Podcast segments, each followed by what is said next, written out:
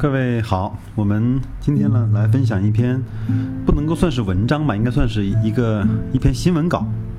嗯，就是格力的线上和京东合作的状况，回顾了六幺八的一些情况。在播报这篇文章之前呢，我想先。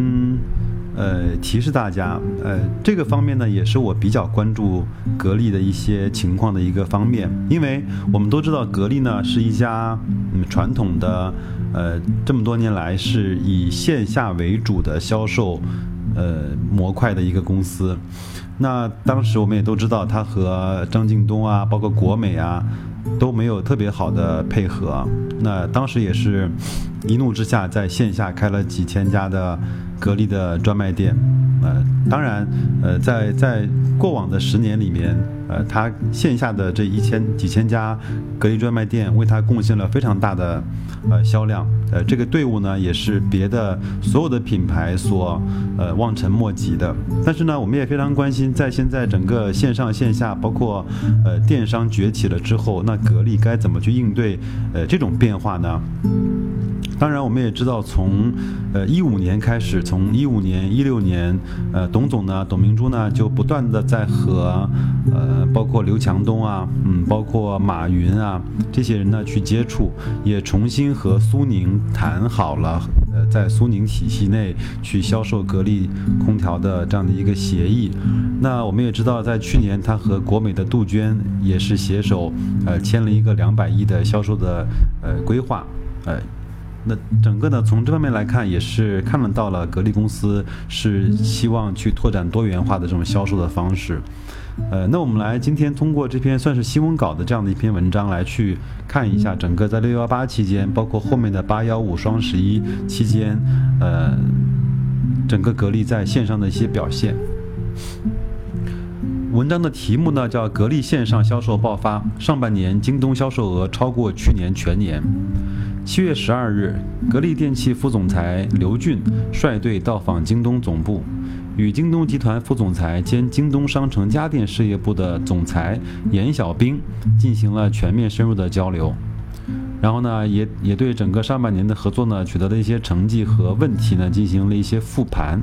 那探讨了更多新的合作模式以及未来可以提升的空间啊。当然，这个听起来就很像新闻联播了啊。嗯。把我我们把这些无趣的东西呢就，呃不讲了，我们就看一些呃一些干货吧。那刘俊呢表示，格力在京东的销售保持高速的增长，上半年格力空调在京东的销售已经超过了去年的全年的销售额。那冰洗以及生活电器、厨房电器也实现了大幅的增长。那从二零一五年十一月十日开始，那董明珠呢亮相京东双十一惊喜夜的晚会，呃，开始呢，京东和格力就开始了全面的战略合作。我们也都知道，整个如果是以家电包括三 C 产品来看，京东的销量包括口碑以及客户的认知度是远远要高于整个天猫的，包括天猫的电器城。那京东和格力呢，在供应链协同、大数据分析、渠道拓展等方面紧密的协作。那同时呢，还在深化智能家电、啊产品定制等领域的战略合作。其实我认为啊，呃，京东和包括格力，呃，格力包括和天猫，包括和腾讯，其实都有很多的合作的空间跟想象空间，因为，呃。嗯，讲心里话，现在格力对用户的把握只是通过了广告和口碑，把机器、把空调卖给了客户。但是客户真正的使用情况、使用习惯，呃，是不是有一些呃特特是特定化的需求？其实作为格力来说，他并不清楚。但是呢，作为这个客户的采购需求，他的一些品号、他的一些喜好、他的一些呃。这种这种特性化的要求，其实作为销售平台，这些大数据的挖掘，京东、腾讯，包括阿里，还是在全国是最领先的。如果这方面能够合作，其实那作为格力来说，它从产到销就有了一个更高效的这种方式。的协同，另外呢，如果再能够借借助这些，呃，其实我们现在把京东啊、阿里啊，包括腾讯、百度，其实已经不能够叫做互联网公司了，他们其实应该是，呃，大半个高科技的公司了。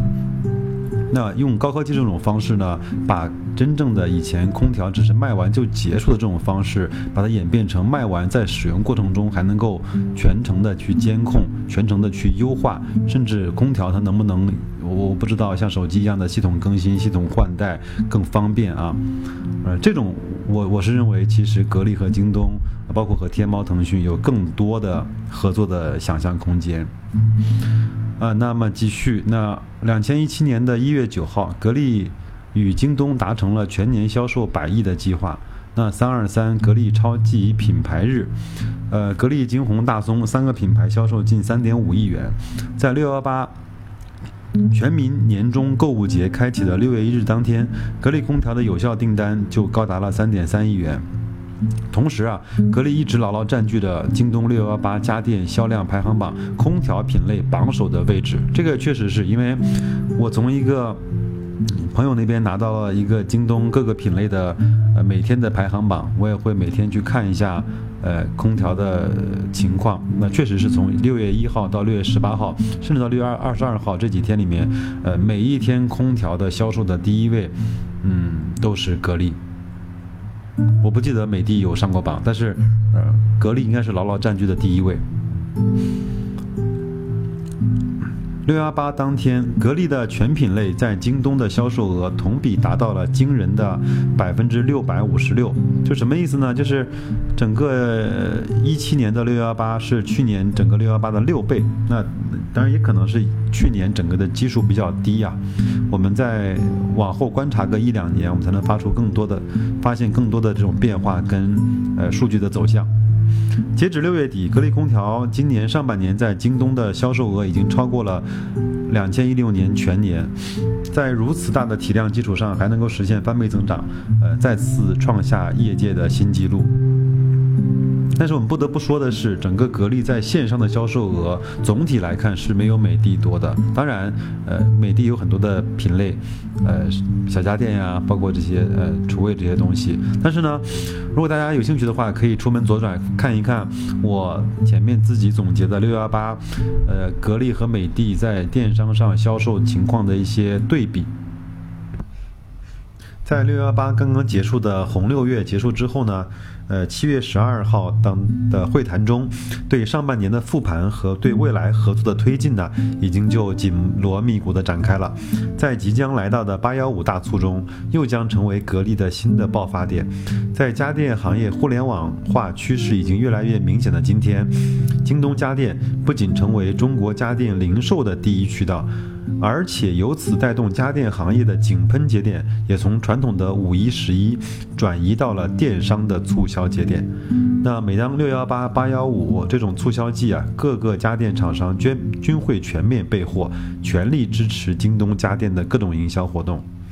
也正是因为如此啊，今年的六幺八，京东家电比去年实现了几何倍数的增长。特别是像格力这种长期与京东保持战略合作关系的家电品牌，在京东家电获得的流量红利更加丰厚，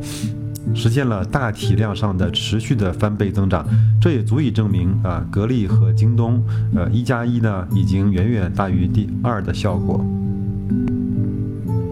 那文章呢就读完了，因为本身这篇文章并没有什么意思，它典型的新闻联播式的这种新闻，我们只是看到了格力在电商上面的一些突破和一些呃暂时的成绩吧。我觉得我们在关注它后面八幺五，包括双十一、双十二年中大促的一些情况。那我呢也会呃及时的给大家去做一些呃报道和一些整个数据的汇总，那另外呢，我是想再多啰嗦两句，因为今天周末，我觉得可以稍微再闲聊两句。那我们有没有想过啊，整个嗯，整个我们这种呃科技产业，包括人人类生活的这种变化，它其实跟两个字是相关的，什么字呢？叫基数。你想想看，我们我们现在电脑呢，在全球应该是以亿为单位的，对吗？呃，在在所有的电脑都上网之前，呃，电脑其实可以做的事情是非常有限的。呃，做一做表格，单机的呃图像处理，那那通讯呢，也也无法通过电脑来实行。那基本上软盘包括 U 盘来去 copy 啊。那当电脑连了网之后呢，整个这我我讲的是 PC 和 PC 和呃呃笔记本这种，它就爆发出来了巨大的生产力和巨大的啊影响力，呃，所有的事情都可以在电脑上实现了。那当时也成就了很多当年的大公司，包括所有的，包括像微软啊、IBM 啊、惠普啊、康柏。呃，包所有当时有名的牌子吧，包括联想也是在上一次这种 PC 呃互联网化的浪潮中得以呃得以成长起来的。那你亿为单位在全球来看的级别呢，很快的就被呃几十亿这个单位的呃就是以手机、平板这种互联网移动端的接入端，它给代替了。因为以前呢是说每个家庭有一部电脑，呃，现在呢是人手一部手机。那所以说为，呃，就是从今天往前推，大概这五年到八年，是移动端互联网呃占领了所有的所有的商业模式，包括盈利的呃这些嗯头条。当然也成就了很多公司啊！我们现在耳熟能详的所有的看起来很伟大的公司，都是在这个阶段成立起来的。Google 也好，呃，包括呃亚马逊也好，包括阿里、腾讯、百度，所有的这些公司吧，我觉得都是啊。呃，那有没有想过，那以几十亿为单位的基数，它饱和了之后，那下一个？还有很大的市场空间，很大的可以连接的东西是什么呢？那我个人的思考有两个，第一个呢就是全部所有的家电，可能你人人有一部手机，每个家庭有一两部电脑，但是有没有想过我们家里面的电器可能有几十件，甚至上百件都有可能啊。还有一个东西呢，呃，是让我非常匪夷所思的是，它也一百多年了，但是呢，一直和互联网就很不沾边。就是什么呢？就是我们的汽车。我们现在大概中国每年的汽车产量大概是两三千万部，但是呢，很少有汽车是可以联网的。那那就是说，这个厂商呢，他把汽车卖给了最终用户之后，最终用户。怎么去使用这些汽车？使用习惯怎么样？这些厂商非常苦逼的是，压根儿不知道开不开，开到哪里，使用习惯怎么样，什么情况下容易出事故啊？那当然有了事故之后他会召回，但是他很难像手机啊，包括像现在的 PC、平板一样，可以实时监控你的使用，实时去升级你的软件。呃，所以说，我觉得未来，嗯，至少我看到的有有一个确定性的方向，那就是万物互联，汽车一定是要联网的，那家电一定是要联网的，那所有的可以联网的东西一定是可以联网的。那这个呢，经过一些呃不详细的统计，那这个可以下一代可以联网的万物互联的连接量应该是在百亿，至少是在百亿，全世界是在百亿甚至是几百亿的级别。那有没有想过，从一亿为单位到了以十亿为单位的手机，那到了以百亿为单位的万物互联，这个其实就是我们整个呃时代的发展。那我觉得，无论是全球还是家电厂商来说，包括呃我我本人也比较喜欢一些呃现在国内的一些有良心的，包括能够有不断优质产品推出来的汽车厂商，包括我我很多人都很熟的长长城。长城汽车，呃，包括像比亚迪，包括像上汽，现在也搞了很多比较不错的自有的品牌，像荣威啊，包括像名爵啊，呃，像长城，它整个的 SUV，整个的单车的毛利，包括他愿意飞分红，新搞那个 V 的系列，包括呃吉利的领克啊，都是非常上进有想法。那我也自己把它定义为整个我们的国产的品牌，在今年开始慢慢的，呃，应该是去赶超或者说超越，不能讲碾压，应该是超越了合资品牌或者说进口的车。那扯远了，那我觉得还是说，那下一个大的风口一定是在联网啊。那我觉得人工智能它只是在万物互联中的一个很小的板块。啊，包括现在最近也比较火的，呃，无人超市啊，啊，无人驾驶啊，它都都是在万物互联中的一个小的模块。那包括我们所讲的智能家居也是一样的。那至于说万物互联会给我们带来一些什么样的投资的机会，呃，我也在梳理，但是呢，还没有梳理的特别的清楚。至少我知道，呃，五 G 从我们知道这个名词到国家去定定下来标准，包括华为拿下来它一些标准。呃，和呃商用化的时间表，包括整个移动、电信、联通这些呃运营商去推动它的决心和力度，是要远远大过我们在四 G 来临的时候呃的感受的。那。